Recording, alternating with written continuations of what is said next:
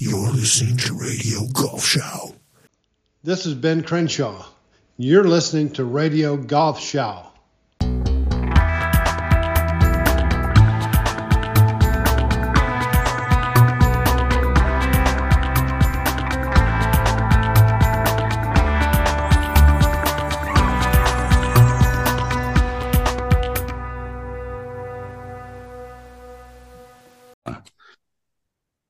Meine Damen und Herren, Boys and Girls, Leute, Leute, Leute, herzlich willkommen bei Radio Golfschau. Äh, mein Name ist Frank Förster und ich tanze heute mit einer lebenden Legende in den Mai. Heute in der Sendung ist äh, Mr. Arnar Mar Olafsson. Ähm, Adi, wie ich ihn nennen darf, ähm, ist der diesjährige Preisträger des ähm, CPG Five Star Professional Award ein Preis, der seit 1992 verliehen wird. Ähm, gewonnen haben ihn unter anderem äh, Bernard Gallagher, ähm, Mickey Walker, John Jacobs, Savvy Ballesteros, Pia Nielsen, Constantino Rocca, Paul Laurie, unsere beiden Golfschau All-Stars Bernhard Langer und Heinz Fehring. Und für 2022 hat dieser Mann aus Island, der heute bei uns zu Gast ist, diesen Preis gewonnen und das mehr als verdient. Herzlichen Glückwunsch, Adi. Oh, die, diese Show ist auf Deutsch. Nicht, dass ihr denkt, hier, wir sind hier Island und auf Englisch unterwegs, aber nein, nein, nein, die ist auf Deutsch. Also bitte, bitte dranbleiben. Adi, grüß dich. Ja, hallo, Frank. Hallo, schön dich zu sehen. Danke, dass du dabei bist. Ich freue mich sehr auf diese ähm, Show am 1. Mai. Ähm, ähm, wir sind ja äh, zweisprachig unterwegs normalerweise, äh, das weißt du ja vielleicht, äh, Deutsch und Englisch und ähm, ähm, wurden auch schon öfters in Island gehört. Also das ist hier kein Stunt von uns, äh, einen Isländer einzuladen, um in Island gehört zu werden. Okay, äh, schön, dass du dabei bist. Ähm, ich weiß nicht, wo wir anfangen müssen. Die von Ihnen, die regel regelmäßig zuhören, wissen, dass wir ohne Drehbuch loslegen hier. Äh, das machen wir auch weiter so. Wir wollen heute über Island sprechen. Wir wollen über Adi sprechen natürlich. Äh, wir wollen vielleicht ein bisschen über Flow sprechen. Ähm, aber lass uns doch mit dem, mit dem CPG Award anfangen. Ähm, den du, den du gewonnen hast. Ähm, ich glaube, es ist nicht so wichtig, was CPG jetzt ist, sagen wir mal, aber die Leute, die ihn gewonnen haben, äh, viel interessanter fand ich äh, dein Interview, nachdem du den Preis gewonnen hast. Und ähm, das war auf Englisch. Ich werde mal ein paar Sachen hier, ein, eine mit einer Sache anfangen. Äh, das erste, was du gesagt hast, äh, es wäre äh, das größte, die größte Sache für dich, at least in this area. Ähm, da musste ich, da, da musste ich schon mal gleich ähm, nochmal hören, das Ding, denn ähm, was für Areas gibt, denn, gibt es denn noch, wo du große Sachen gemacht hast? Naja, das, äh, das ist ja auf dem, auf dem äh, ich, ich, erkläre das kurz so, weil CPG ist, ist ja früher PGAs of Europe und die sind dann ja hauptsächlich mit äh, diese Organisation, die, dieser Award ist für Golf und äh, was für die Golf gibt. Ähm, für mich gibt es dann auch, ich trainiere auch Spieler, die ähm, sogar auf die European Tour spielen. Äh, wer weiß, was es da gibt in die Zukunft. Und dann bin ich auch ein, ein, ein Rock'n'Roller und mache Musik und äh, wer weiß, was da irgendwann rauskommt. Aber deswegen, man, man sollte nie ähm, aufhören, Ziele zu setzen und äh, neue Ziele zu machen. Ja, äh, auf, auf jeden Fall. Ähm, ähm, und, und, Island. Also jetzt, jetzt, ich habe ähm, meine erste Connection zu Island, wo ich über das erste Mal von Island gehört habe.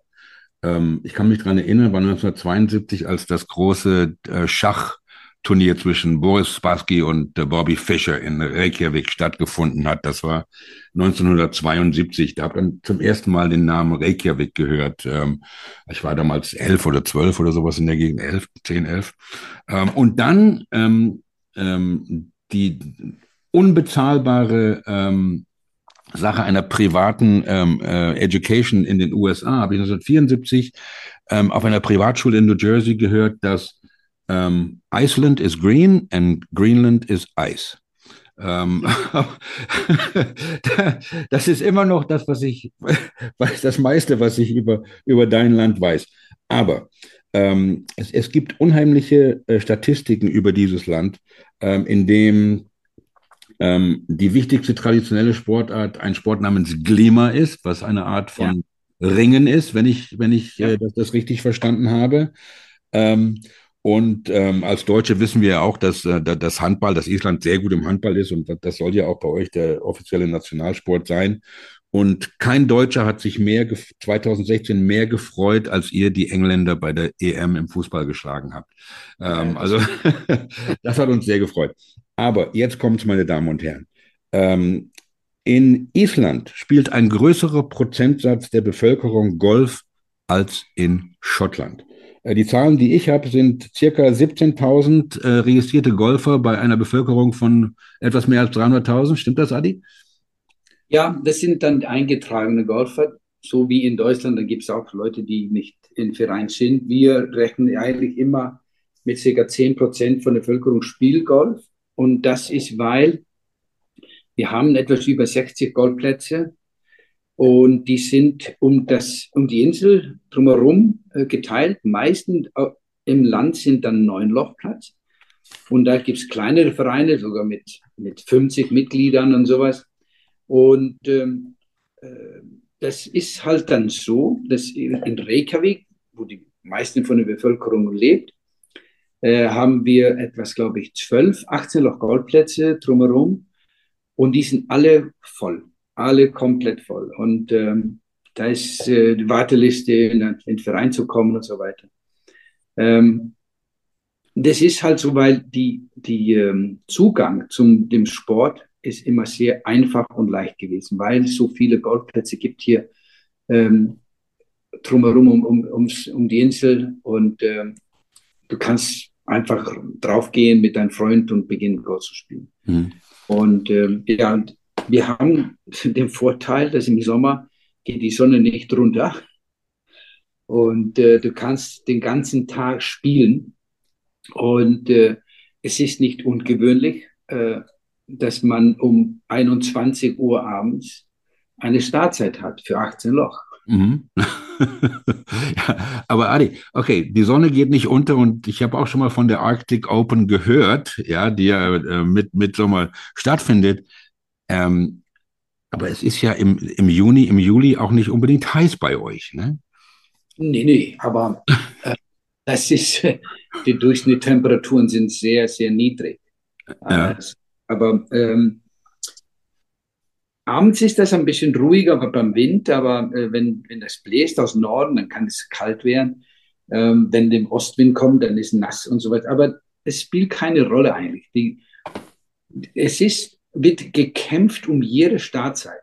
Mhm. Mein, mein äh, Bandmitglied, der Bassist, der spielt in Golfclub Reykjavik und er hat immer die Aufgabe, dann haben wir Pause gemacht beim Proben, sagt, Jungs, ich muss, dann nimmt er seinen Computer, wartet auf genau 7 Uhr ähm, oder 19 Uhr, dann klingt, beginnt der äh, Startzeit zu buchen. Äh, es ist Wahnsinn. Und ja. äh, es, wir haben einfach, es ist eine andere Kultur als in Deutschland. Hier spielt absolut jeder. Es mhm. ist, es ist, und es sogar meine Brüder, ich habe ja vier Brüder, einer ist äh, äh ein Golfer mit Handicap irgendwie 10, die anderen spielen auch, aber so zwei, dreimal im Jahr, weißt du, die mhm. kommen dann zum FEMA-Turnier oder so. Jeder spielt hier irgendwie Golf. Äh, gab, es, gab es irgendwie ähm, einen Boom, so wie in Deutschland, vielleicht in den 80er Jahren, nicht, wo, sich, wo das also wirklich explodiert ist, nicht, nicht nur von der Spielerzahl, sondern auch von Golfplätzen? Hm, ja, das, ähm, es gab hier in Reykjavik äh, immer die gleichen Menge von Plätzen und das waren einfach Startzahlen zu bekommen. Dann begann das alles so um die, um, so, ja, um die 1990, würde ich sagen. Da begann das, das ähm, Boom. War aber, und das ist auch, ähm, es würde dann immer mehr und mehr. 2000 war das so, dass ähm, die, das riesige, das der große Boom kam. Dann kamen so viele Leute ran und dann haben wir ja auch hier keine, keine Lehrer. Ja, es gab dann zu wenig Golflehrer auf Island und äh, dann begann wirklich äh, gute Spieler, weißt du, so unsere besten Spieler in, im Lande auch äh, zu unterrichten. Und ähm, das können wir dann früh erklären, weil das würde eigentlich hat das dazu geführt, dass ich diese Golflehrerausbildung damals auch aufgebaut habe in Land, mhm. weil es gab so viele Golfspieler, die keinen Unterricht bekommen haben und äh, wir mussten was tun. Ja. Und das ist so interessant, weil du dieses Wort Klima, weil ähm, äh, Klima ist ein, ein Sportart auf Island, das stirbt ja bald aus aus, die, aus der Welt, aber wird hier ähm, aufrecht gehalten. Und ähm, damals hat mir ein, ein, äh, ein, ein Mensch, der heißt, hieß Leif äh, Olsson aus Schweden, der war bei einem äh, PGA Bureaus, äh, der äh, Chef für die Education. Und er kam zu mir und sagte, Adi, äh, du musst diese Ausbildung machen. Und hat mich überzeugt, habe ich gemacht. Aber der hat diesen Klima mir erklärt. War, der war der, der, Mensch, der mir, ja, Klima, und so, ja, das kenne ich so, so. Ja, und weißt du, das, das, das, das, und hat mir dann alles über Klima äh, erzählt. Ein ganz interessanter Sport. Und leider haben die die Regel irgendwann geändert und seitdem ähm, geht der Sport runter. Und keiner will mehr Klima machen. Keiner will mehr Klima machen. Du musstest also überredet, ähm, äh, du bist also überredet worden, die, diese Ausbildung zu machen und ähm, die, die PGA of Iceland überhaupt zu gründen. Ich meine, erzähl mal ein bisschen, wie, was war zu dem Zeitpunkt dein Involvement mit dem Spiel? Ähm, ähm, waren die, die Träume vom selber Tourspieler zu werden da? Ähm, vielleicht ein ja, bisschen? es ist, es ist halt, wie, ich komme aus einer Familie, wo Golf äh, gespielt wird. Mein, mein Großvater ist der Gründer und ein von dem, äh, ja, von dem Gründer von dem äh, isländischen Golfverband. Mhm. Mein Vater war aber, ähm, äh, ja, wollte was anderes, der wollte Schiffe bauen, hat das auch gemacht, aber irgendwann sind wir dann zum Golf gegangen, da war ich zwölf und äh, dann wirklich äh, war begeistert von dem Sport, mein Vater auch. Und damals gab es wirklich ein Isländer, der Golfunterricht gegeben hat. Ähm, und der hatte keine Ausbildung, weil es gab keine Ausbildung in diesen Jahren. Ähm, das ist 78, wenn wir begonnen haben. Und es gab einen Engländer, der in Golfclub Reykjavik war. Das war's. Das, und ähm, der Zugang zum Unterricht war sehr, sehr schwer. Und das war immer so. Und ich hat dann irgendwann als Jugend gemerkt, dass ähm, Technik eine Rolle spielt in dem Spiel. Und ähm, es war aber so schwer, Hilfe zu bekommen. Und es gab so wenig Leute, die auch irgendwie Ahnung hatten. Und wenn ich so 17, 18 war, dann habe ich gedacht, okay, das muss ich irgendwie lernen. Das ist absolut ich war immer guter Spieler. Mein bestes äh, Resultat war irgendwie siebte beim den Nationalmeisterschaften hier. Ähm, ich war, hat auch mit dem PGA was, was äh, geleistet, wurde sogar einmal zum äh, World Cup Qualifying geschickt und sowas. Das Golf spielen könnte ich schon. Ähm, aber das war mein Interesse. Und ich war dann, bin dann noch zum, die, ähm, Universität also, gegangen, um, um Lehrer zu werden, um die Pädagogik zu lernen. Das habe ich auch gemacht. Und dann bekam ich die Chance, äh, nach Schweden zu, äh, zu gehen zum Ausbildung beim PGA of Schweden. Und ähm, da habe ich sofort Ja gesagt und bin dann drüber gegangen und habe mich ausgebildet und bin dann äh, qualified in 91 als der erste Isländer, der sich dann als PGA Qualified ähm, Professional nennen könnte. Und das die, und der Grund, und das ging dann richtig schnell, die haben dann ein Club ja ähm, Pro Shop und alles gemacht, so wie die Pros damals gemacht haben.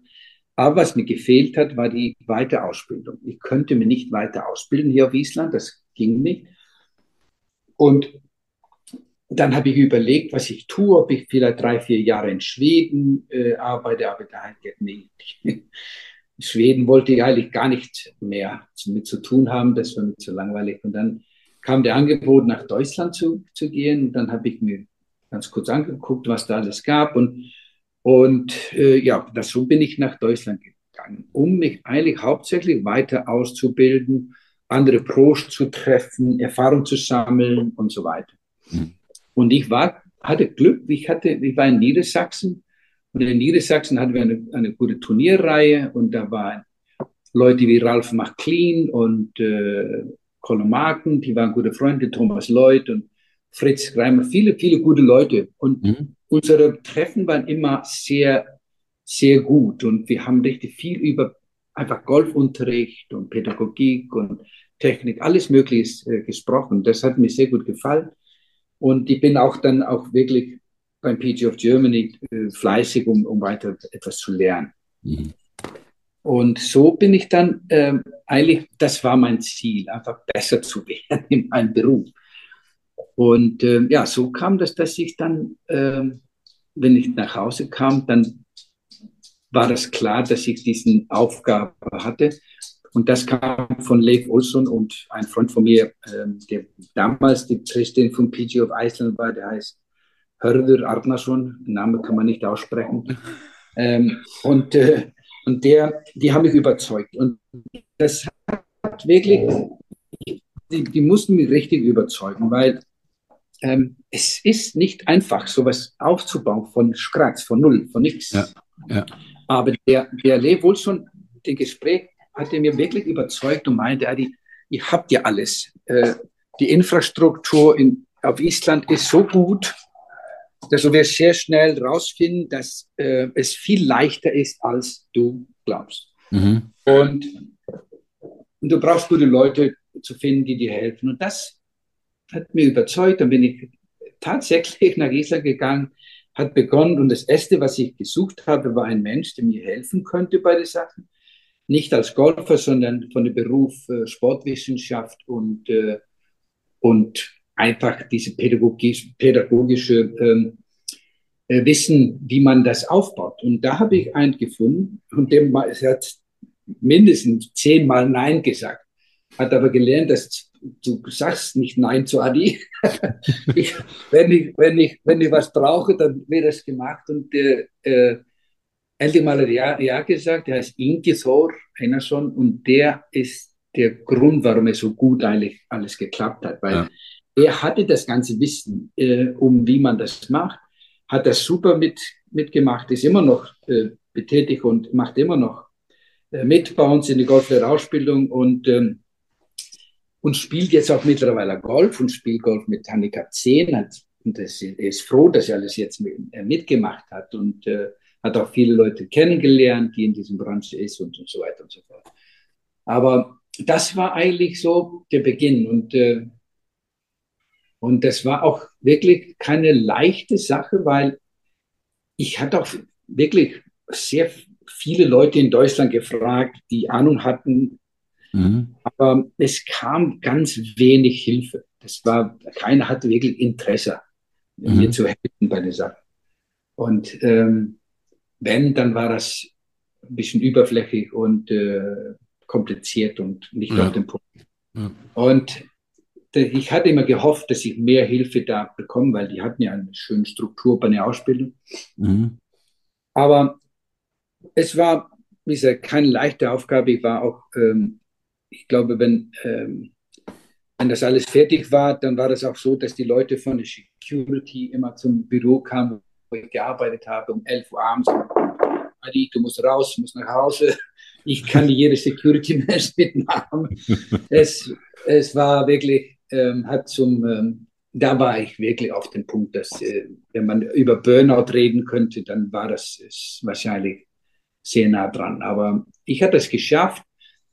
Und wir haben dann auch den, äh, die Anerkennung von PGAs of Europe, dann hieß es noch PGAs of Europe 2011 bekommen.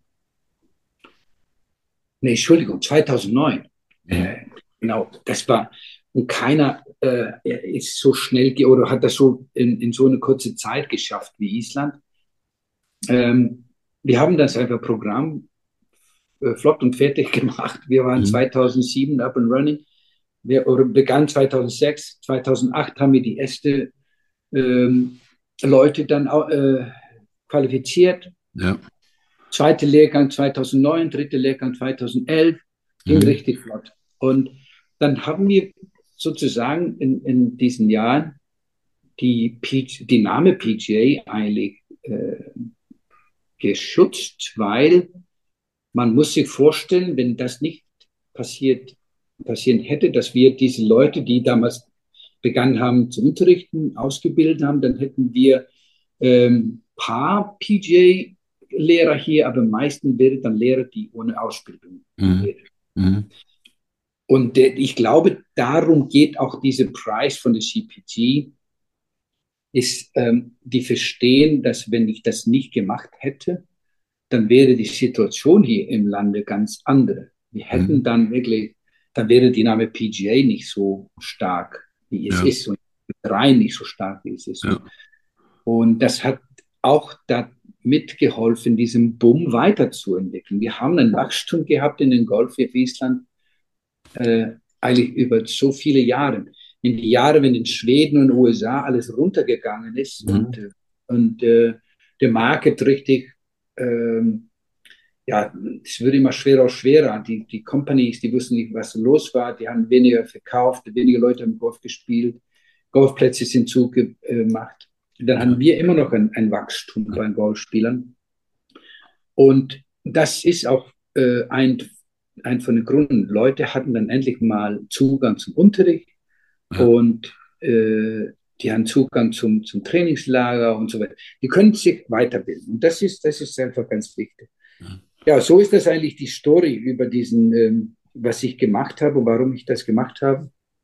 Ähm, und äh, dann wollte ich eigentlich, so wie jeder in meiner Position, wollte dann aufhören mit den mit den Sachen. Und, äh, aber äh, ich bin immer noch da und mein Name ist immer noch auf jedem ähm, Schein äh, bei, bei, einem, bei dem ausgebildeten oder, oder ausgebildeten Profis. Ja. Aber irgendwann äh, ist, ist genug. Wir haben jetzt, der Verein damals war, wir waren fünf Leute im PGA, äh, ausgebildete Leute, und jetzt haben wir 130. Wow. Ja, das heißt, das ist der eigentlich glaube ich, die Zahl, die, die äh, honoriert wird für das. Ja, ja. ja ähm, Thomas Lloyd übrigens, ehemaliger Teaching Pro im Golfclub Fechter Welpe. Ein ja. Shoutout an äh, Michael Timpus, der gestern Geburtstag hatte, der da im Vorstand aktiv ist. Ähm, dieses, dieses Wachstum, von dem du gerade gesprochen hast, ähm, nicht in, in Deutschland, in den USA oder in, in Kontinentaleuropa ging's, war es dann, also Best Case war Flatline, dass da nichts nach unten gegangen ist. Und, und du erzählst von Wachstum. Ähm, wo, wo, kommt das, wo, wo kommt das Wachstum bei euch her? Oder wo, wo kam es damals her? Wie, hab, wie habt ihr junge Leute zum, zum Sport gebracht? Das müssen ja alles neue Golfer gewesen sein, oder? Ja, das ist ähm, zum Beispiel in unserem Verein oder unserer Golfclub, nicht Verein, unserer Golfclub hier, wo ich arbeite, ähm, da ist eine ganz äh, gute und aber einfache Strategie. Wir mhm. laden, äh, wie gesagt, im Sommer Kinder zum, zum, äh, zum Golf. Die lernen das Golfsport kennen. Ähm, die spielen in unserem Verein, dürfen da trainieren ich sage nie Nein zum, zum Kinder, die dürfen alle rein in den Verein und äh, bekommen auch Training, wenn sie wollen. Und irgendwann, äh, weißt du, dann spielen die als Jugendliche und dann gehen die arbeiten zum Uni und machen Familie. Und dann, wenn die Familie ist und die haben einen Job, dann kommt, uh, und jetzt was? Ja, Golf. Ich kenne nämlich einen Golfclub, wo ich aufgewachsen bin, und die kommen alle wieder zurück. Mhm. Und unser Golfclub zum Beispiel hat ist sehr jung. Du kennst das aus Deutschland, die, die Clubs sind meistens sehr alt. Mhm.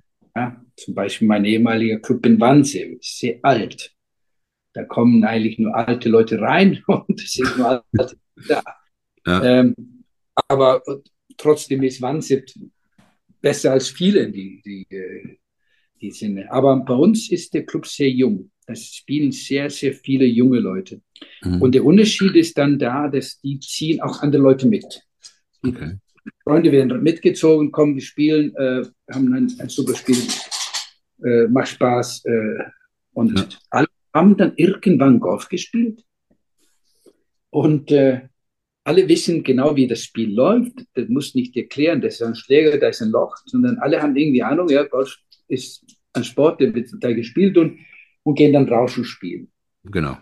Und ich glaube, das ist auch diese Lockerheit ähm, oder entspannte Atmosphäre, die wir da haben, das gibt es bei uns und ist nie gewesen, so eine, eine Platzreife. Mhm. Ähm, es wird immer noch mal äh, drüber gesprochen, äh, aber Platzreife gibt es nicht. das Ja. ist einfach, ähm, aber wir empfehlen klar, die Leuten zuerst zu lernen und so weiter und so fort. Und die wissen das aber auch selber. Das macht keinen Sp äh, Sinn, ohne etwas zu lernen, auf den großen zu gehen. Dürfen sie auch nicht, weil die sind alle so voll. Ja. Es gibt einfach eine Handicap-Grenze in dem, in dem, in dem Zeitraum, wo es viel ist. Aber es gibt genug andere Plätze, wo die Beginner willkommen sind Mhm. und dürfen dann einfach, einfach spielen und, und das ausprobieren, bevor die sich entscheiden, ja, ja, ich spiele Golf und, und werde jetzt äh, Golf, Golfer werden. Ja. Sind das öffentliche Plätze? Ja, Ah, Okay. es gibt, glaube ich, kein richtiger Privatclub. Mhm. Ein Café. Und der ist ein richtig schöner Bröterholt, ähm, Zwölflochplatz außerhalb von Reykjavik. Richtig schöne Natur. Das Mhm. könnte man sagen, wäre so halbwegs ein Privatclub. Ja. Okay. Ähm, wie, lass uns mal ein bisschen über die Plätze sprechen in, in Island. Ähm, also ich stelle, ich habe äh, ähm, einige Zeit in Schottland verbracht und ähm, wenn man da, was weiß ich, egal wo, Mull of Kintyre, da auf dem Felsen sitzt und äh, rausschaut aufs Meer, dann denkt man sich, jede Minute kommen die Wikinger um die Ecke. Ähm, ich kann mir vorstellen, das sieht in Island ähnlich aus. Ähm, sind die Golfplätze ähm, auch mit den schottischen zu vergleichen? Ich meine, du hast gerade neun Lochplätze äh, Plätze angesprochen, jetzt ein Zwölflochplatz. Sind das natürliche Plätze, die einfach das Gelände ist für Ja. Golf, für Golf entstanden? Oder ich kann mir nicht vorstellen, dass damit, dass da irgendjemand ähm, äh, mit Earth-Moving Equipment unterwegs ist und da irgendwie einen Pete Dye-Kurs ähm, baut. Nee, das ist wenig. Äh, meistens die alten Plätze sind einfach so äh, da gewesen. Die haben klar auch äh, mit Bagger was gemacht und hier und, und da einen Bunker gemacht und die Grüns gebaut. Wird immer mehr und mehr gemacht. Ähm, zum Beispiel diese Platz in Bröterhof ist äh, auch in die Natur richtig schön, aber ist dann auch, das wird auch was bewegt mittlerweile. Aber die Plätze sind, ähm, es gibt ja nicht so viel mehr Platz in Reykjavik, wie äh, man haben möchte für Golfplätze. Und ähm, Golfclub Reykjavik hat äh, zum Beispiel äh, drei oder zwei Plätze, ach, zwei 18-Loch-Plätze und dann ein, auch ein 9-Loch-Platz. Und äh, die sind sehr unterschiedlich, sind auch eine unterschiedliche Stelle in, in der Stadt und die sind alle schön. Einer ist am Meer, einer ist in dem Berg oder so rein in dem Lava und äh, das ist so das Typische. Entweder sind da Lavaplätze Mhm. oder das sind ähm, Plätze am Meer. Und äh, ja, die sind meisten von den Plätzen sehr, sehr einfach.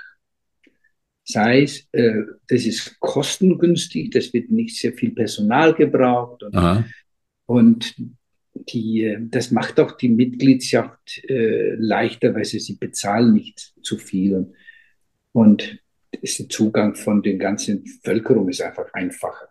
Ja. Aber es gibt sehr viele einfache Plätze, die aber richtig schön in die Natur sitzen. Und äh, es ist ja eine Erfahrung einfach, wenn man äh, äh, rum um das Land und die Insel fährt und Golf spielt, was da Ja. für eine unfassbar schöne, schöne Golfplätze äh, gibt. Ja. Und, Ja, äh, ja, ja, das, das ist das, was, so, so stelle ich mir das vor. Und das erinnert mich an Schottland ein bisschen, nicht? Ja, ja. Nur die Schotten haben klar eine, eine, sehr alte Tradition auch bei diesen Dünenplätzen. Dünen haben wir nicht so viele hier. Ja. Ähm, das ist ähm, aber so und so richtige Links-Golfplätze, so wie in Schottland nicht, aber es gibt genug Plätze trotzdem direkt am Meer. Mhm. Und das ist auch immer schön. Ja. Ähm, und ich, ich meine, Island ist ja ein Reiseziel, be be- beliebt für, für Telemark, Skifahren und alles solche Sachen. Ähm, siehst du Island auch als, als ähm, Destination für äh, Golfer, für als Touristen, die nach Island kommen, um Golf zu spielen? Ja, das gibt immer, immer mehr und mehr. Und äh, das Interessante ist auch, das sind dann auch Leute, die wirklich wissen, dass du beim Regen und Wind Mhm. und Kälte spielt. Wir haben neulich die, genau, ich war, ich spiele nicht so, so viel mehr, aber neulich war ich auf diesem Platz im Bröterhorst und das Wetter war schrecklich. Und trotzdem sind wir rausgegangen, ich äh, und zwei Freunde von mir. Und dann haben wir acht Amerikaner getroffen da. Und äh, die kamen klitzeklatschen nass und die haben gelacht und die waren so fröhlich und so, hey, und so wie die dann immer sagen, so mit, mit so ein bisschen Grinsen, how do you like Iceland? und, die, und die waren so glücklich, weil das kannten sie nicht. Ja? Golf zu spielen in so einem Scheißwetter. Ja, und glücklich sein gleichzeitig. und glücklich und haben einfach das genossen. Und das ist halt einfach was. Ich hatte das auch mit, deinem, mit dem äh, Wörhoff äh, Klaus, ähm, bin ich dreimal mit so einer Gruppe hier auf Island, ähm, haben wir Golf gespielt. Mhm. Das war auch so. Wir, die Leute haben nichts anderes erwartet als schlechtes Wetter oder irgendwie anders als, in, als sie gewöhnt sind. Und alle hatten gute Sachen mit und waren dann einfach richtig happy, dass sie dann das gemacht haben, so wie die, wie die alte Wikinger, ja, in, in dem Regen ja. und der Kälte. Genau, genau. Ähm, ja, ich, also ich kann mir das gar nicht und du hast gerade Lava erwähnt. Ich meine, äh, das ist ja nicht gerade gut für die, äh, dann wird man ja schnell die Bälle unspielbar gemacht, wenn der vom Lava irgendwie ähm, zu, zurückkommt. Ähm, das Interessante finde ich auch ist, ähm, ist ähm, deine Erfahrung mit, ähm, mit Tourspielern äh, und, und, und ja. wie, wie ihr in Island mit, auch mit der Jugend umgeht. Ähm, du hast auch von Schweden erzählt, dass du, dass du in, nach, nach Schweden eingeladen bist, um da die, die, die, die Ausbildung zu machen. Ähm, und das, das schwedische Modell, überhaupt das skandinavische Modell, und ich weiß nicht, ob sich da Schweden, ähm, Finnland und, und Norwegen ähm, irgendwie ähnlich sind, aber es gibt ja unheimlich viele äh, skandinavische Spieler auf den Touren. Ja ähm, die sehr erfolgreich sind. Und ich weiß nicht, äh, womit das genau zusammenhängt, ob das auch ähm, der Pionier, wenn es um das mentale Spiel geht, der ähm, dieser Schwede, der 1900, was weiß ich, 68 oder 72 bei der Olympiade ähm, als erster Sportpsychologe wirklich dabei war. Ich weiß jetzt nicht, wie er heißt im Moment. Ähm, ähm, habt ihr auch ein Programm äh, in Island für Jugendliche? Werden wir Isländer auf den Touren sehen, auf der Challenge Tour, auf der, ähm, äh, auf der European Tour? Ja, die Statistik ist nicht mit uns, die, weil die, von der Statistik sollen wir auch gar nichts schaffen, weil wir sind so wenig Leute und ähm, obwohl wir prozentual mit 10% Bevölkerung spielen, dann sind das immer noch nur 30.000 Leute. Ja, aber Adi, stell dir mal vor, 10 Prozent in Deutschland, das wären 8,5 Millionen Golfer. Ja, genau. Ja, das sind zehnmal so viel, wie, wie, wir jetzt haben. Muss ich mal vorstellen. Ja. ja. ja. Nee, und das ist halt aber so, dass wir ähm, ähm, haben, äh, nicht, hier ist der, wir haben sehr viele positive, wir nehmen sehr viele Positives von, von, von dieser Situation. Das heißt, die Plätze sind nicht die beste und das Wetter ist nicht das Beste, aber die Wege sind kurz. Ähm, der Zugang von den Jugendlichen ist leicht. Die bekommen alle die Unterstützung, die sie brauchen. Die sind auch mit mehreren Sportarten aufgewachsen, sind dann sportlich. Und ich glaube, das ist dann der, der, der Vorteil, den wir haben. Die, wir haben auch ähm, die Möglichkeit, ähm, Technik und, und alles Mögliche zu trainieren. Das heißt, sind gut äh, ausgebildet, die Spieler. Ähm, ich glaube auch der, was hier und der Unterschied hier und in, in zum Beispiel in Deutschland ist, hier ist es ganz normal, dass die Kinder sagen, ja, mein Ziel ist, uh, playing professional zu werden. In Deutschland, dann, dann, äh, dann lachen die Kids, wenn es sagt, wer, wer will professional werden? Keiner hat Bock. Ja? ja. Äh, ich kann mich erinnern, damals in Wannsee, da war ähm, eine super gute Spieler, alle so 14, 15. Ich hatte diese Frage gestellt, äh, wer hat das Ziel, äh, ein, ein Playing Pro zu werden? Keiner. Ja. Und da waren richtig, richtig, richtig gute Spieler dabei. Und, äh, aber so war das. Und, ähm, ich, aber hier, wenn du in die, in die Runde fragst, jetzt wer will ein, ein Playing Pro werden, ja, dann hast du 80 Prozent von den Kids, die sagen, ich möchte ein Playing Professional. Sagen ja, ja, ja. ja, Und, und das ist halt einfach ein, ein riesengroßer Unterschied. Wir haben im Moment einer, der spielt, der hat jetzt äh, sogar, er spielt jetzt diese Woche in äh, Italien Aha. beim, beim, äh, und wird jetzt auch wahrscheinlich ein volles Programm spielen äh, bei einem DP-Tour. Mhm. Wir haben äh, drei Spieler, die auf den Challenge Tour spielen. Keiner mit so, einer mit einer gute, gute äh, Kategorie und zwei mit eher schlechtere Kategorie. Ähm, aber äh, dann spielen auch ungefähr acht Leute auf diesem äh, Scandic Tour, Echo Mhm. Tour. Ja, ja. Und das heißt, und es gibt genug Leute, die spielen. Wir haben zwei, äh, die auf dem ähm, äh, Ladies European Tour spielen. Mhm. Das heißt ja, oder, oder diese LED Tour. Ja. Das sind so in den, oder einer ist so auf den beiden Touren und die andere ist nur auf LED. Das heißt, das sind unsere, unsere äh, Ja, Playing das, ist doch, das ist sehr beeindruckend, muss ich sagen. Ja, das ist nicht, das ist nicht so selbstverständlich, wie alle Leute hier Ja. glauben, weil, weil da, dahin zu kommen ist, ich war und bin sehr oft dabei beim diesem Qualifying School und das ist, das ist die härteste Turnier Ja. aller Zeiten, um da Ja. durchzukommen. Ja.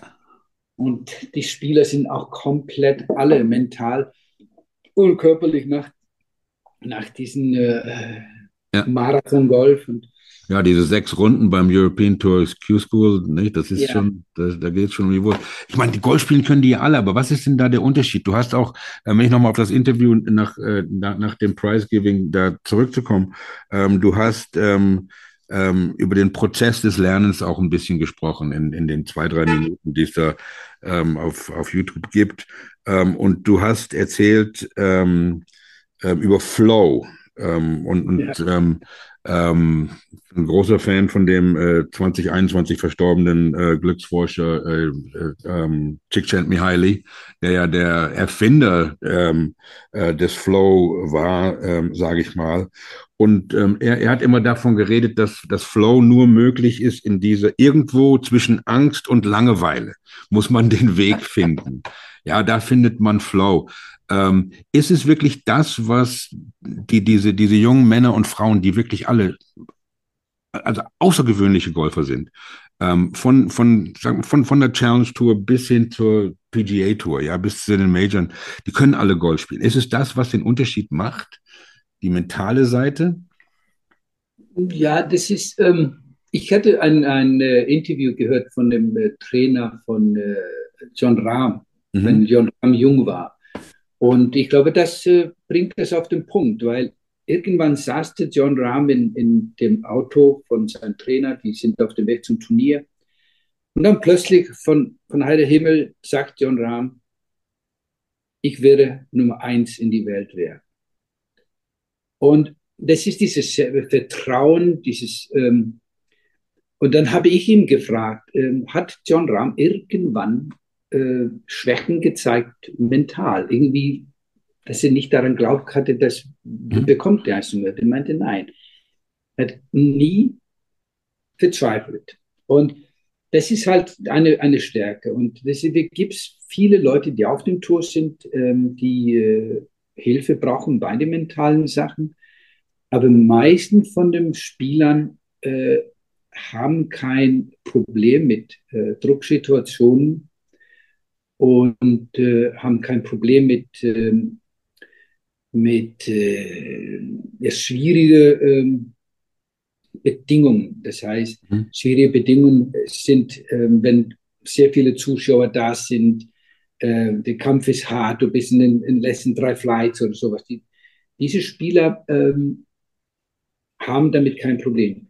Es gibt noch, es ist, glaube ich, bewiesen, dass kein Mensch spielt besser unter Druck als ohne Druck.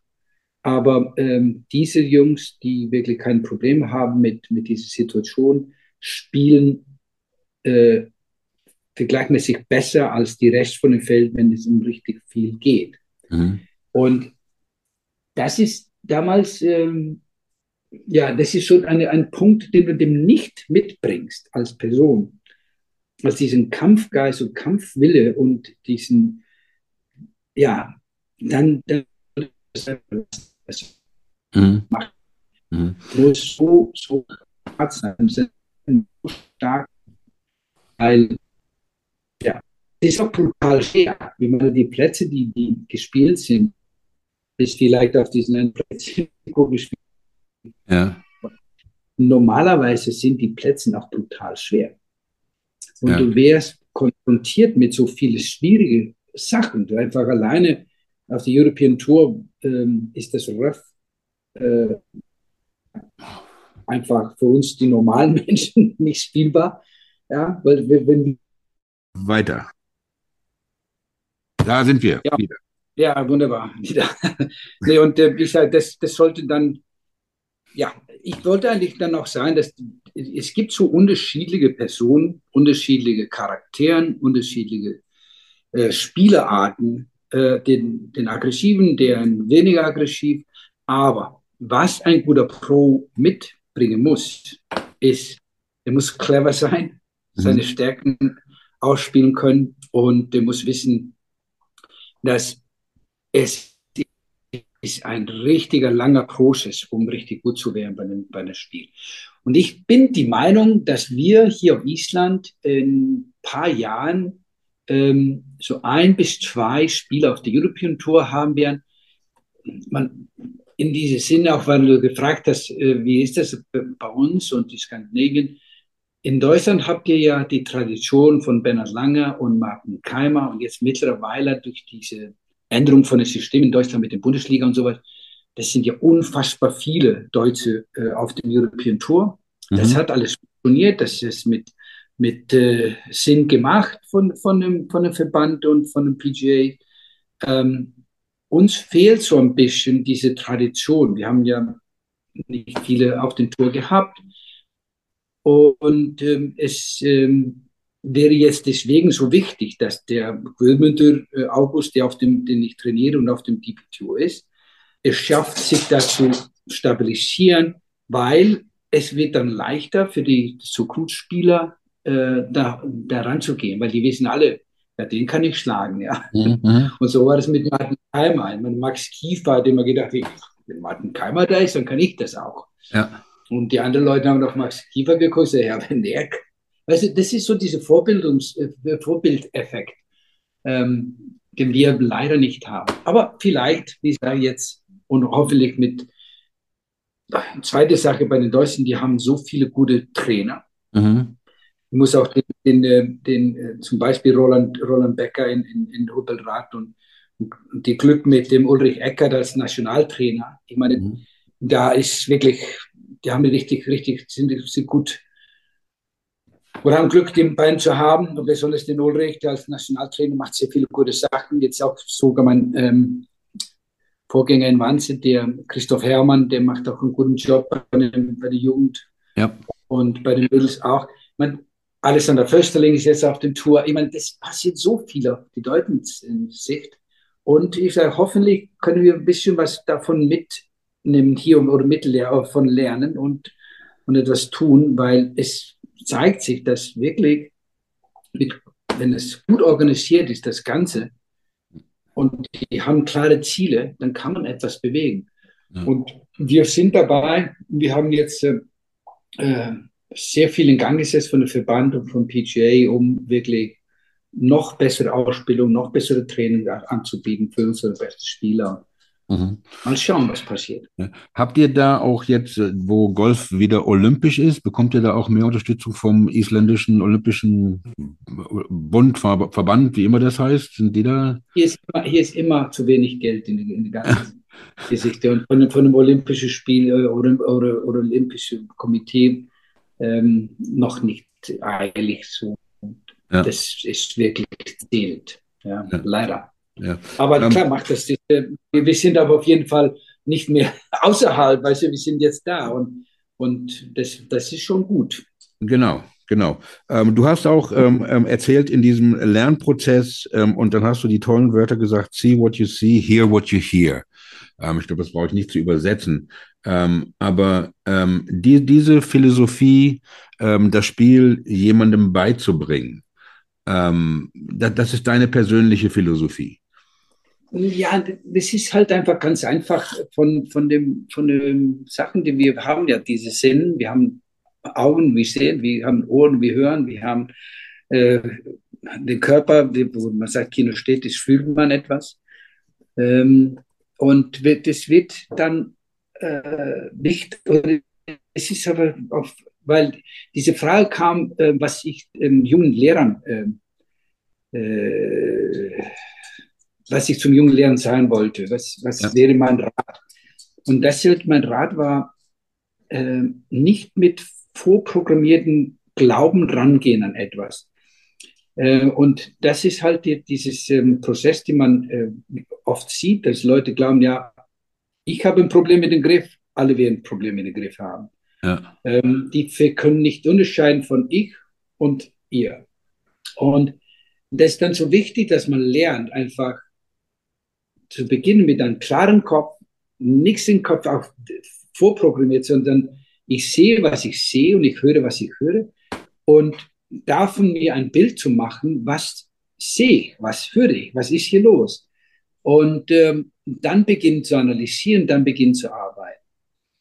Ähm, das war so mein und ist eigentlich, was ich immer alle Leute versuche beizubringen.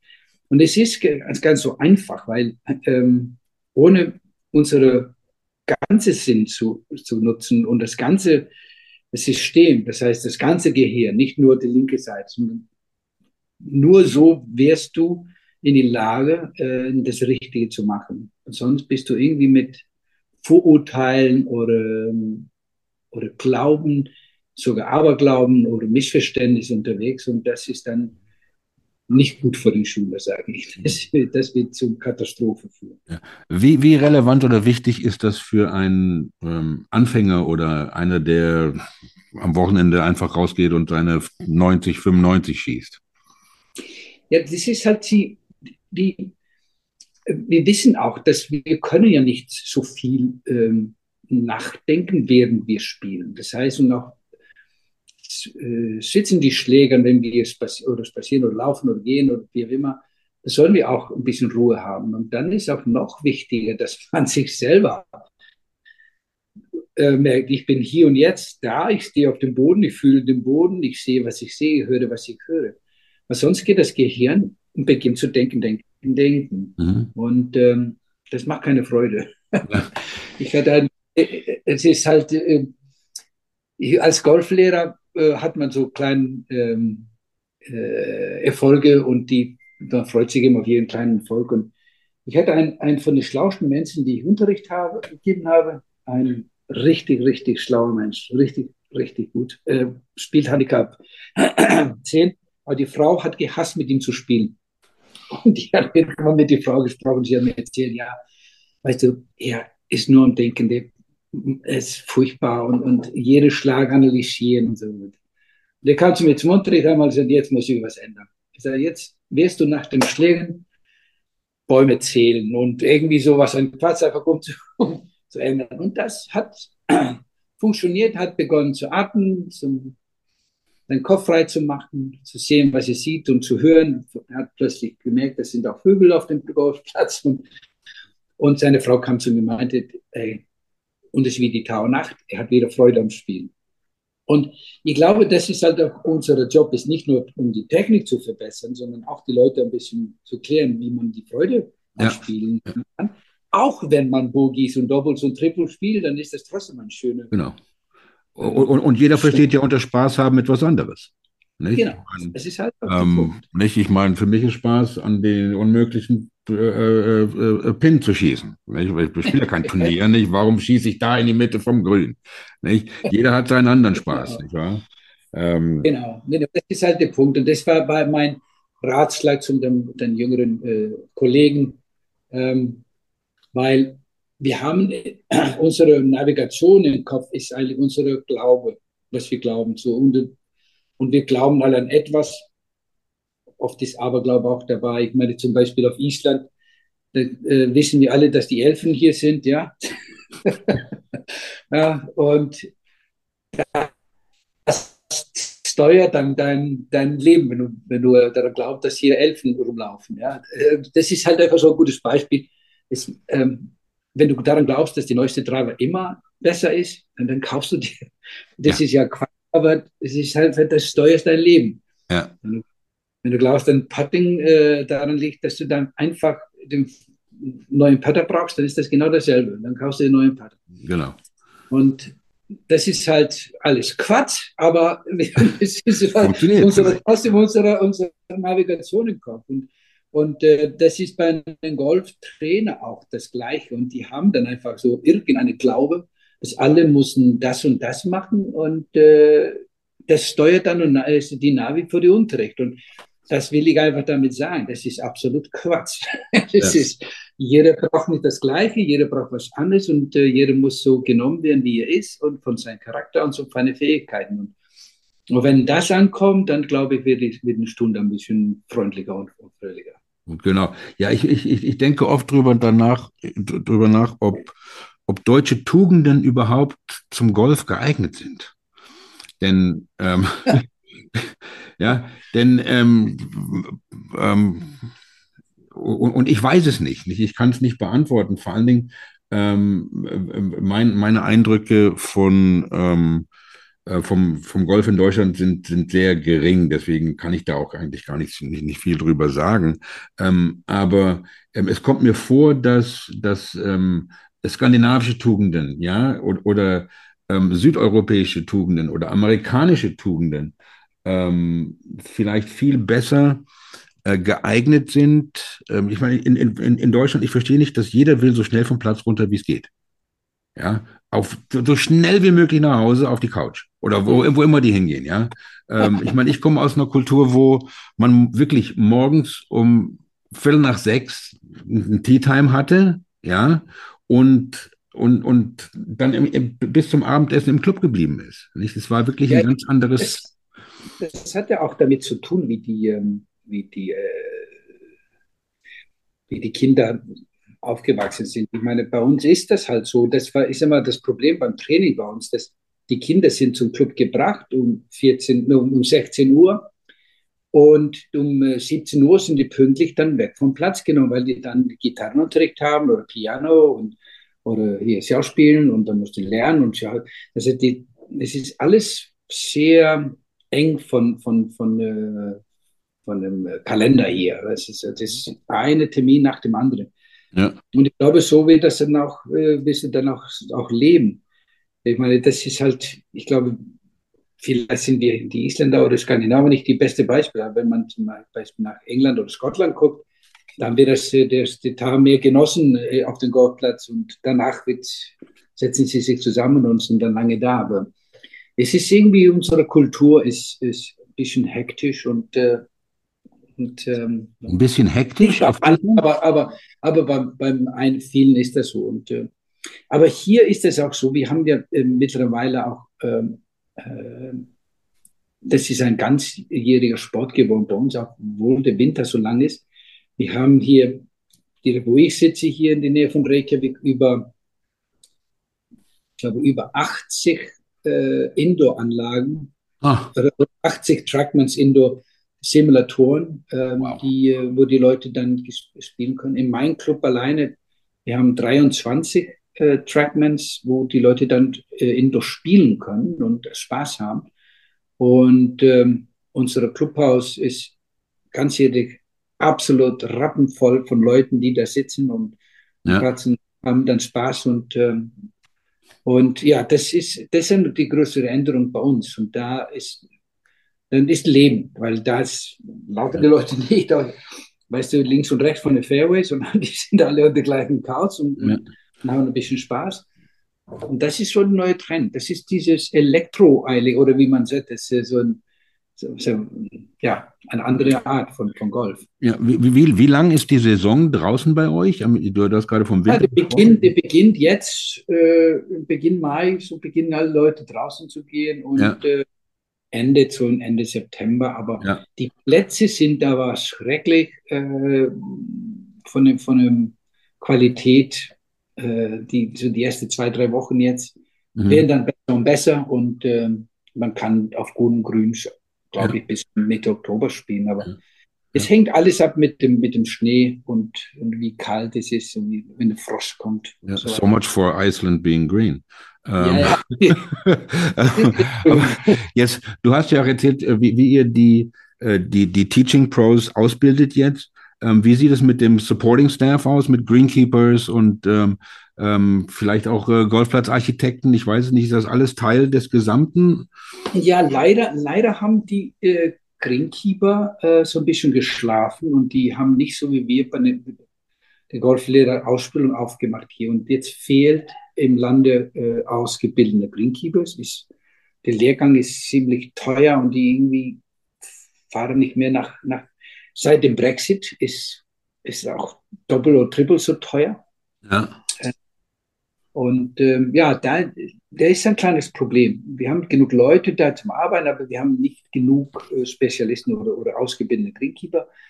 Äh, bei den Golfarchitekten, da ist auch äh, nur, glaube ich, drei oder vier Leute, die schon beruflich das machen. Mhm. Einer arbeitet bei einem Golfverband äh, und äh, einer ist in Österreich betätigt und so weiter. Das heißt, die sind dann irgendwie, aber alle mit Connection hier und äh, das Wissen ist auf jeden Fall, Fall da. Ja. Ähm, ein kleiner ähm, Island, wa- was mir also jetzt nur vom Lesen her total zusagt. Ähm, aufgrund des Klimas auf der Insel sind Obst und Gemüse im Allgemeinen kein Bestandteil der traditionellen Gerichte. Das, das finde ich super. Ich bin kein Salattyp. Was isst du denn am liebsten?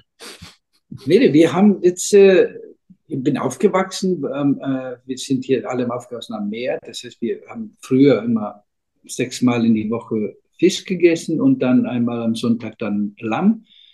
Und das ist immer noch so. Wir essen Lamm und wir essen Ja. Fisch. Ja, Und äh, klar gibt es alles Mögliche. Das, äh, auch was anderes jetzt mittlerweile. Man, man äh, isst alles. Aber das ist so immer noch das, was auf Island gegessen wird. Dann, dann mittags wird dann zum Beispiel dieses äh, Skir-Gericht, dieses, oh, das mag ich, diesen Joghurt. Protein. Ja, ja.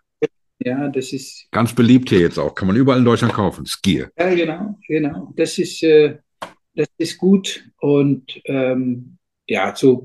Aber wir haben doch diese ähm, Gewächshäuser, da wird sehr viel Salat, sehr viel Gurken, Tomaten, alles Also Mögliche. doch. Doch, doch, doch. Und wird immer mehr und mehr äh, auf dem Teller auch serviert. Ja. Und die, die Kartoffeln, klar, wir, wir lieben auch unsere Kartoffeln, das ist alles. Aber das gibt ja, und es wird immer darüber gelacht, es gibt im Februar äh, dieses ähm, Zeitraum, wo ähm, früher, weil die können das, wir haben ja keine, keine Kühlschränke gehabt und es war schwer, das Essen zu laden, wie, wie überall in die Welt. Und es gibt diese Zeit, wo das Essen, was irgendwie anders gelagert würde im, im Säure und sowas, äh, gegessen würde, weil das war das Letzte. Und das ist bei uns ähm, traditionell und der Teller sieht aber nicht so appetitlich aus. Das zum Beispiel äh, gerochene Schafköpfe und Oh. äh, ja, ja, alles Mögliche. ist. Das riecht auch. Und, ähm, aber das, das werden richtig große Fests gemacht, wo dieses auch, das wird gegessen und dann treffen die Leute sich in Ja. riesigen Hallen, so wie im Oktoberfest in München und, Ja. und das Halligalli und, und Musik und, und Das passt äh, ja auch zum Golf. Das passt, gehört ja auch Ja. in den Golfclub, nicht? Und dann trinkt ihr pro Kopf, ähm, seid ihr das, äh, das Land, das am, das am meisten Kaffee trinkt. Nummer drei in der Welt, habe ich gelesen. Ja, das Pro ist äh, Kopf Kaffeeverbrauch. ja Ja. absolut Wahnsinn. Es ist irgendwie so wie ein, ein, ein äh, das ist, ja, es ist unfassbar, wie viel Kaffee getrunken wird. Ich bin auch dabei. Ja, ja, Leider. also nicht, also kein Obst, kein Gemüse, Kaffee und dann auch noch Brennivin dazu. Also ich, ich, glaube, ich bin, ich bin ein halber Isländer. Äh, denn, denn, denn ist das sind tolle Sachen. Ähm, vielleicht wäre ja, ich meine, ihr habt ja auch diesen, ähm, ich, ich kann mich jetzt auch dran erinnern, ähm, in, in den USA diesen World Strongest Man Competition. Den hat Genau. Island ja auch ein Dutzend Mal gewonnen, glaube ich, ja. Ja. Und wir hatten ja letzte Woche den Martin Borgmeier, den Long Drive Champion. Vielleicht wäre das ja auch noch eine Richtung für Golf ähm, äh, für euch. Ähm, Adi, eine Sache müssen wir auch auf jeden Fall noch besprechen und das ist, äh, das sind die Flying Elbows. Ähm, ja, richtig. Ja, ja. Das ist also, meine Damen und Herren, das ist eine isländische Gruppe. Äh, wir reden hier Mezzo Forte, wir reden äh, Sugar Cubes, wir reden of Monsters and Men. Ähm, das äh, sind die Flying Elbows. Adi, erzähl mal, wie es dazu gekommen ist, wie der Name, wo der Name herkommt. Das ist ja, äh, hätte auch die Eamon Darcys sein können. Genau, das erste Logo war auch Eamon Darcy mit seinem Flying Elbow. Das ist wirklich so. Auf der ersten Rechnung, den ich geschrieben habe, und Flying Elbows war die Eamon Darcy drauf. Ja. Nee, und das war so. Ähm, das war so eine, eine Musikgruppe. Ihr spielt ja, Covers, eigene Komposition. Rock'n'Roll und äh, etwas von unserer eigenen Musik. Ich war in Deutschland, äh, 2009 äh, habe ich ein Band gegründet, dann mit, mit deutschen äh, Musikern. Äh, die Band hieß Divingar Bannalar, das ist isländische Name und bedeutet nicht vom Beckenrand springen. Und äh, da haben wir unsere genauso ähnliche Musik gemacht, Rock'n'Roll und, und unsere eigene Musik. Dann kam ich nach Deutschland 2019 und dann wollte ich unbedingt weiter spielen. Und dann habe ich ein Band gegründet und äh, das war so, dann kam ich zu meinem Proberaum, wo wir das Proberaum mieten wollen zum, zum Üben und dann fragte Frau, die, die nette junge Dame, die uns den Schlüssel gegeben hat, ja, und wie heißt die Band? Und dann kam spontan in den Kopf bei mir Flying Elbows.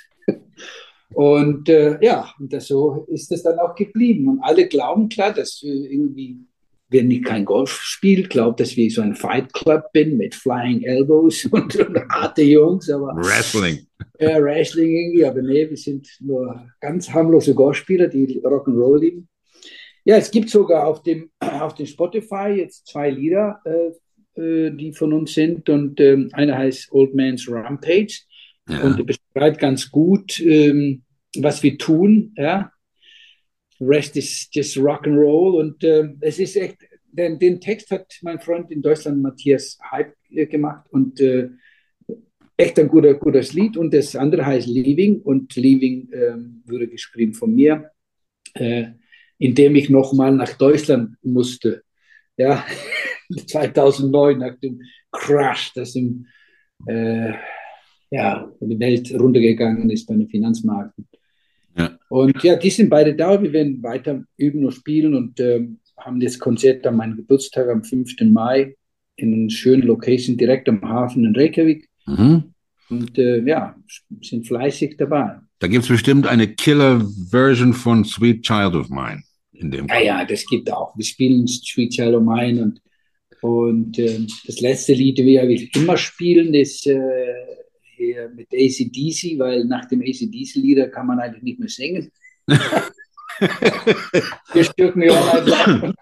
Nee, und das, wer sich weiter über uns so ein bisschen äh, erfahren will, dann kann er klar auf der Facebook-Seite ja. uns finden und äh, wir haben auch sogar eine kleine Homepage, aber auf jeden da gibt es auch viele Videos und ähm, ähm, viele Videos über was wir gemacht haben und äh, ja, meistens sind das Cover, die wir da auf dem mhm. auf den Videos und auf der Facebook haben.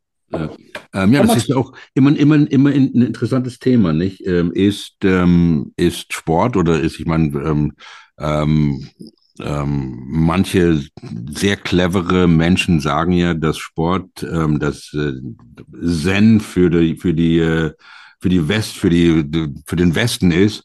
Ähm, und ähm, ob äh, Sport und besonders Golf ähm, Kunst ist oder was mit Kunst zu tun hat. Und äh, ich habe mal ein geniales Zitat von Miles Davis gelesen und der hatte gesagt, es sind über, über sein Metier, über Jazz und die Trompete. Er sagt, es sind nicht die Noten, die man spielt, es sind die Noten, die man nicht spielt, die einen. Genau. das ist beim Golf ja, also es ist ja genauso nicht. Es sind nicht die Schläge, die man spielt, es sind oft die Schläge, die man nicht spielt, ähm, die ein, die einen gut machen. Ähm, ich wollte noch ganz kurz erwähnen, ähm, ich meine, ähm, wir hatten jetzt gerade vor kurzem, vor ein paar Wochen, die, diese Verwüstung von Golfplätzen in der Schweiz. Adi, ich weiß nicht, ob du das gelesen hast oder gehört hast, wo Klimaaktivisten da auf drei, in drei Golfclubs in der Schweiz die Grüns zerstört haben. Ähm, und ähm, äh, äh, gerade Island, ähm, was ja eigentlich auf Deutsch Eisland heißen müsste, nicht? Oder nicht Is? Warum heißt das nicht Eisland auf Deutsch? Verstehe das gar nicht. Aber ähm, Estland wurde ja ähm, ähm, als das grünste Land der Welt ausgezeichnet. Ähm, da gibt es irgendwie einen Environmental Sustainability Index und sowas, da hattet ihr die meisten Punkte. Ähm, und jetzt habt ihr zehn Prozent oder was weiß ich der, der Bevölkerung, die Golf spielen. Ähm, wir sitzen hier in Europäer, in, in, in Kontinentaleuropa mit Leuten rum, die sich irgendwann ähm, beim Ryder Cup auf, auf, aufs erste Grün kleben wollen. Ähm, nicht, es ist ja nicht, dass das Golf ein Anti ähm, ein Anti-Environmental Sport ist. Nicht? Das finde ich also ähm, noch, noch, noch eine Sache, die, die mir sehr an, an, an Island gefällt, dass ihr das grünste Land der Welt seid und so viele Golfplätze habt und, und das auch richtig cool seht. Ähm, ja, das ist natürlich scheiße, was da, was da passiert ist in der Schweiz. Und, äh, ja, es ist leider so. Aber wie gesagt, hier ähm, ist das alles locker. Wir haben auf uns hier strenge Regeln und sowas. Hier darfst du nicht alles spritzen auf den Grüns und sowas. Ja, das ist wichtig. Und jeder, äh, zum Beispiel unser Club, versucht auch ähm, äh, an, und, und arbeitet daran, ähm, äh, so klimaneutral zu werden und alles. Das heißt, mhm. es ist auch hier ist es auch etwas leichter. Ich meine, wir in meiner Familie, wir haben zwei Autos, aber beide Elektros. Mhm. Ja, das heißt, weil hier ist der Strom so günstig. Es mhm. ist und, und, in, und, bei uns in dem Club gibt es auch äh, acht Ladestationen oder sowas. Und, äh, da kann ein Mitglied umsonst äh, seinen Strom tanken. Ja. Das ist ein bisschen, ist ein bisschen anders, aber klar ist das jetzt nicht so einfach, da in, in in äh, Europa mit den Strompreisen und so. Ja. Das ist echt Hammer, was da passiert. Ich meine, das sind 300 Prozent auf. Ja, unglaublich. Also wenn es für mich in Niedersachsen nicht funktioniert, komme ich nach Island. Genau, hier ist genug Platz.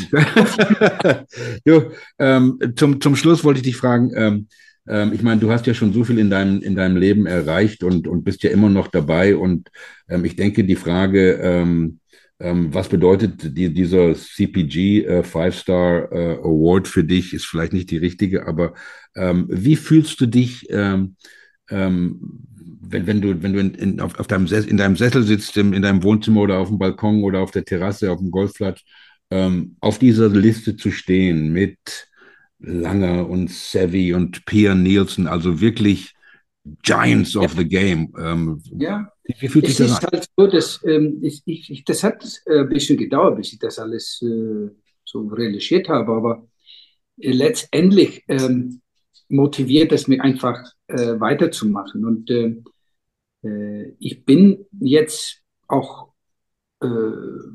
ich weiß halt einfach, dass es hat eine große Bedeutung, was ich bisher gemacht habe und es ist schön, dass das ähm, anerkannt ist und so weiter und so fort. Es ändert aber nicht mein, dass ich möchte gerne noch weiter in diesem Bereich besser werden.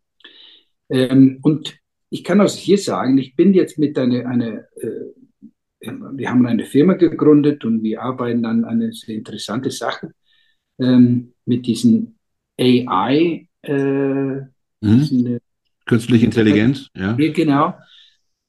Ähm, Sachen zu entwickeln für, für Golf und äh, irgendjemand hat gefragt auf so einer Golflehrerseite, äh, wie lange dauert das, bis dieses ähm, äh, künstliche Intelligenz uns äh, versetzt, die Golflehrer. Das wird nicht passieren, weil es ist klar, dass die nicht in die Lage sind, sich so entspannen und, und zu sehen, was sie sehen und hören, was sie hören. Aber ja. das Menschliche wird nie rausgehen. Aber wir arbeiten dran, äh, ein, äh, ein mit, mit dieser künstlichen Intelligenz durch Kameras und, und den Körper so zu präsentieren, dass wir sehen, wie er sich bewegt. Mhm. Und das ist so eine Art Biodynamics. Äh, es gibt noch nicht in dieser Weise, wie wir das jetzt äh, versuchen zu lösen. Es gibt so einige, die das jetzt äh, machen und so weiter. Aber das wird dann den Golflehrern in die äh, Zukunft sehr viel helfen, und die müssen dann nicht mehr raten, was da passiert, weil wir sehen ja nur, äh, wir, können, wir haben nur zwei Augen, wir können nicht alles sehen. Mhm. Aber da würden wir wirklich extra zwei hilfreiche Augen bekommen, um genau zu sehen, was macht der Körper. Und die, das Ziel ist einfach, dass wir ähm, besser analysieren können, von wo Verletzungen äh, stattfinden, Mhm. wo die, die Leute ähm, einige Sachen über äh, belasten, zum Beispiel Handgelenke, Schultern oder Knie und so weiter. Und damit, dass die dann klar bessere Golfunterricht bekommen, um noch gesunder Golf spielen zu können. Mhm. Weil wir wissen, dass wenn du aufhören musst, Golf zu spielen, weil du ein kaputtes Knie hast, die durch vielleicht Belastung bei einem Golfspielen Ja. kam, da ist dann ähm, schwer, weil dann hörst du auf, Ja, äh, genau. eine Bewegung zu machen und so weiter. So, das ist so unser ähm, Ziel. So, ich versuche weiter etwas Gutes für das Golf äh, zu tun und äh, das ist jetzt mein neuestes Projekt und ähm, On the cutting edge. In ja, das wird schon, schon ein, ein Highlight, glaube ich. Ja, ja, super. Ein, ein, ein weiterer langweiliger Golflehrer bei uns in der, im, im, im Podcast. Ähm, Aber äh, also ich auch nicht, und du, du hast es auch, und ich gehe nochmal zurück auf dieses kleine Interview. Ähm, du hast auch und jetzt gerade wieder davon geredet, besser werden. Und ähm, du, du hast also richtig äh, charmant auch darüber erzählt, dass du ähm, am Anfang keine Ahnung hattest und dir genau deswegen Rat von Leuten holen äh, musstest, die Ahnung hatten, auch wenn sie nicht immer bereit waren, das zu teilen. Ähm, aber ähm, ich denke auch genau darum geht es ja auch beim Golf. Ja, Ja. ähm, nicht, man, man kann, wenn man nicht damit sein Geld verdient, ja, wenn wir alle ehrlich sind, dann stehen wir auf dem ersten Tee und wir haben wirklich in dem Moment keine Ahnung, wo der Ball hingeht. Ja, also ich nicht, also das ist, da kannst du ein drei Handicap und sind ja vielleicht, dann hast du vielleicht eine Ahnung, wo er hingeht, aber wir wissen nicht, wo er genau hingeht. Ähm, und ich denke, das ist ein guter Gedanke, äh, mit dem wir ähm, heute hier den Deckel drauf machen. Deswegen lieben wir auch ihn so. Das ist halt auch, dafür kommt die Liebe zum Golf und weil wir wissen nicht, was passiert, das ist immer eine neue Überraschung. Ja, Und äh, eben ohne Überraschungen, das ist so wie ein, ein, ein Popsong, der keine Überraschung hat. Der ist langweilig. ja. ja, das, Das muss ist er. ein, es ist- muss eine, weißt du, wie, das ist, macht das Leben bunt, diese eine kleine Überraschung. Ja. genau. Wann sehen wir dich in Deutschland, Adi? ja, immer wieder. Wir haben Konzert am 21. wieder in Berlin. 21. Mai? Nee, Oktober, Entschuldigung. Ach, Oktober. Ja, ja, wir müssen 21. jetzt hier Oktober alle- in Berlin. Na, das muss ich erstmal in den Kalender schreiben. Die Flying Elbows. Ähm, ähm, in Berlin. Wo in Berlin? Habt ihr da einen Ja, Stammplatz? in- Ja, wir spielen, äh, die, die, die Lokal heißt ähm, Artenschutztheater, das ist in Mitte. Aha. Ein ähm, altes, äh, wie es so sagt, Artenschutz. Und ähm, ja, ähm, super Stimmung immer da, nette Leute und ja, da spielen wir. Super. Kleiner Konzertsaal, aber passt zu uns, wenn wir in Ausland spielen, ganz gut. Ja. Ähm, lieber Gitarre spielen oder auf, oder auf die Range gehen? Äh, Gitarre spielen. Gitarre spielen. Ja, ich habe da, du hast mir ja gerade vorhin deine Collection ein bisschen gezeigt, das ist schon sehr beeindruckend. Äh, genauso wie der Blick aus deinem Fenster über Reykjavik. Ähm, lieber Adi, vielen, vielen herzlichen Dank. Ähm, wir könnten hier stundenlang weiterreden über, über viele Sachen. Ähm, vielleicht können wir es nochmal äh, machen, wenn du mal wieder Zeit hast ähm, und uns äh, weiter über tiefere Sachen unterhalten nochmal. Ähm, Es, es passt gut, weil der Hund muss raus. der Hund muss raus. Ja, ja, das wir, wir, wir, Der sind, Frank, wir der sind tierfreundlich. Der Hund muss raus. Nimm den Hund raus. Äh, liebe Grüße nach äh, Reykjavik, nach Island und ähm, äh, keep fighting the good fight, my friend. Ja. Vielen, vielen herzlichen Dank. Besten Dank. Wir sehen uns. Ciao. Ja. To the Linksland.